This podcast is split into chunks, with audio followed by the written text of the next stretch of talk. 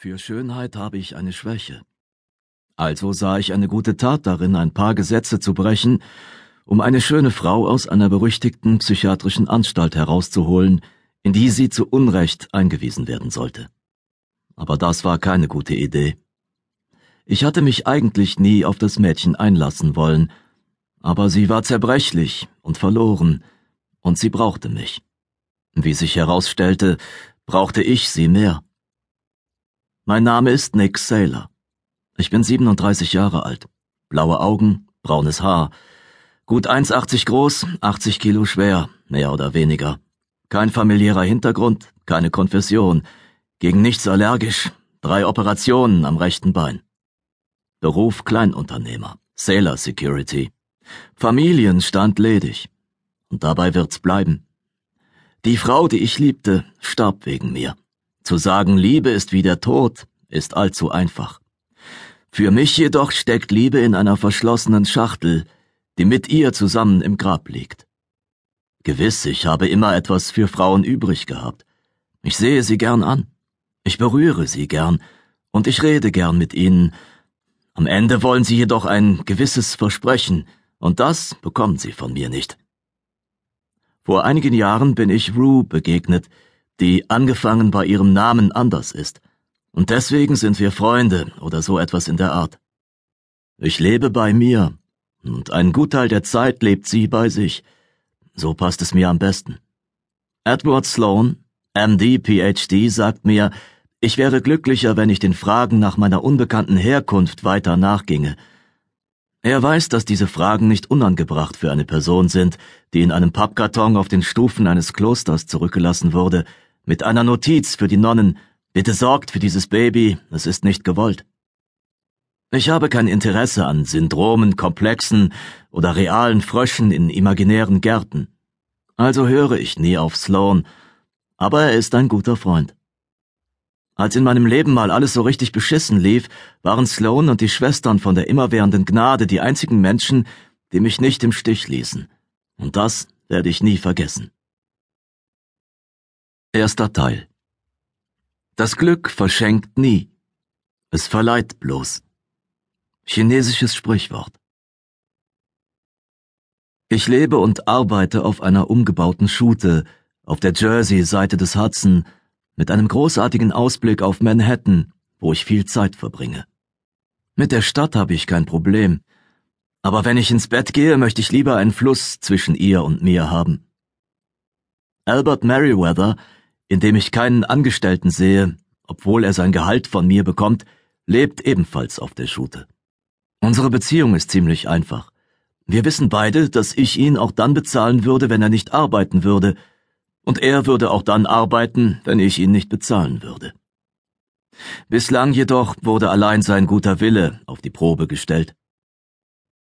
Meriwether ist ein Inselbegabter. Er kann sich an das Kennzeichen jedes Autos erinnern, das er je gesehen hat.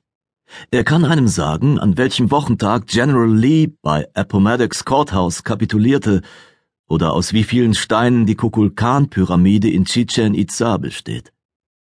Er kann obskure Rechenregeln anwenden und sich an sämtliche Wetterberichte erinnern, angefangen wahrscheinlich bei denen, die Noah aus der Arche abschickte.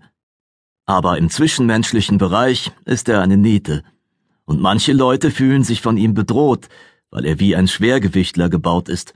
Zudem spricht er nicht gerne mit Fremden.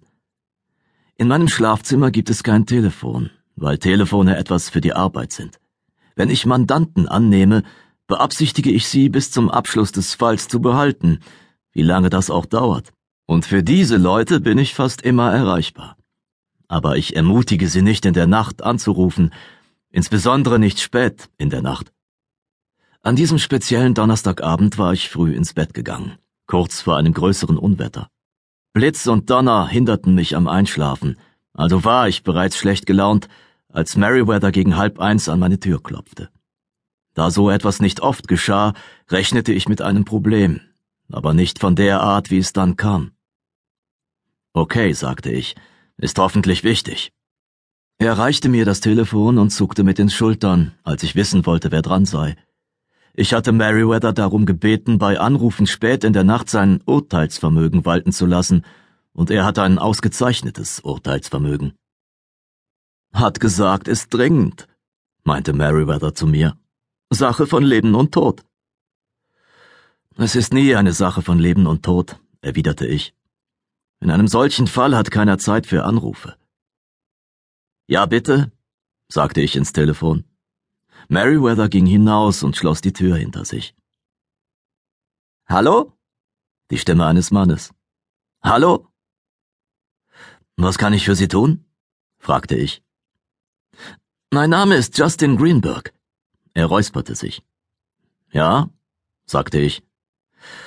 Ich bin Arzt, Internist in der Bellevue Klinik. Er zögerte. Worin liegt das Problem? fragte ich. Es geht um eine Patientin hier. Und Sie rufen mich weswegen an? Hören Sie, erwiderte Dr. Justin Greenberg, ich könnte in große Schwierigkeiten geraten, weil ich Sie anrufe. Vielleicht tue ich's, weil ich müde bin. Wir kriegen nie genug Schlaf. Nur zu, ermunterte ich ihn. Heute Abend ist eine Frau eingeliefert worden. Irgendein Taxifahrer hat sie in die Notaufnahme gebracht und ist weg. Niemand weiß, ob es wirklich ein Taxifahrer war, weil er verschwunden war, als die Wache ihn suchte. Die Frau sieht aus, als wenn sie ausgeraubt oder überfallen worden wäre. Könnte jedoch auch eine häusliche Sache sein, eine ziemlich schlimme. Warum hat sie Ihnen nichts gesagt? Mein erster Fehler. Eine Frage. Ich hätte mich mit diesem Typen nicht darauf oder überhaupt auf etwas einlassen sollen. Sie stand unter Schock, erwiderte er. Sie hat eine Gehirnerschütterung erlitten und kann sich jetzt an nichts erinnern. Justin, sagte ich. Er hörte sich noch ganz jung an. Ich weiß von nichts. Es ist spät, ich bin müde. Vielleicht nicht so müde wie Sie, aber könnten Sie bitte zur Sache kommen. Warum rufen Sie mich an? Meine Schicht ist zu Ende, entgegnete er. Aber ich gehe nicht. Ich bin nach wie vor der Meinung, dass ich das hier nicht tun sollte. Okay, sagte ich, dann tun Sie es nicht. Ich lege jetzt auf. Einen Moment bitte, sagte er. Die Sache ist, dass die Frau, die Frau, sie ist echt hübsch. Meine Güte, dachte ich. Das Gesundheitssystem geht wirklich den Bach runter. Sie heuern schon Volltrottel an. Und sie möchte hier raus. Wenn sie über 18 ist, sagte ich, kann sie tun, was sie will. Das wird ihr nicht möglich sein, erwiderte er, und dann fuhr er in einem Atemzug fort. Sie wurde eingeliefert, und ohne Gedächtnis, ohne Ausweispapiere und ohne Geld ist sie offiziell eine Obdachlose, und sie werden sie der Psychiatrie überstellen. Leg auf, Sailor. Warum? fragte ich. Weil das System beknackt ist, erwiderte er nach einem Augenblick des Zögerns. Ich meine, es ist, naja, beknackt. Okay, sagte ich. Es ist beknackt. Ich habe Sie angerufen, sagte er, weil das Einzige, was sie dabei hatte, Ihre Visitenkarte war. Niemand außer mir hat die gesehen. Was soll ich also tun, Ihrer Ansicht nach? Vielleicht kennen Sie sie, antwortete er. Ganz bestimmt nicht, sagte ich. Ich habe hunderte von Visitenkarten verteilt.